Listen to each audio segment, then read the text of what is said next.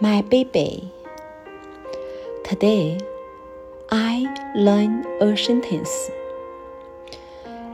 Anything one man can imagine, other man can make real. I think it's perfect.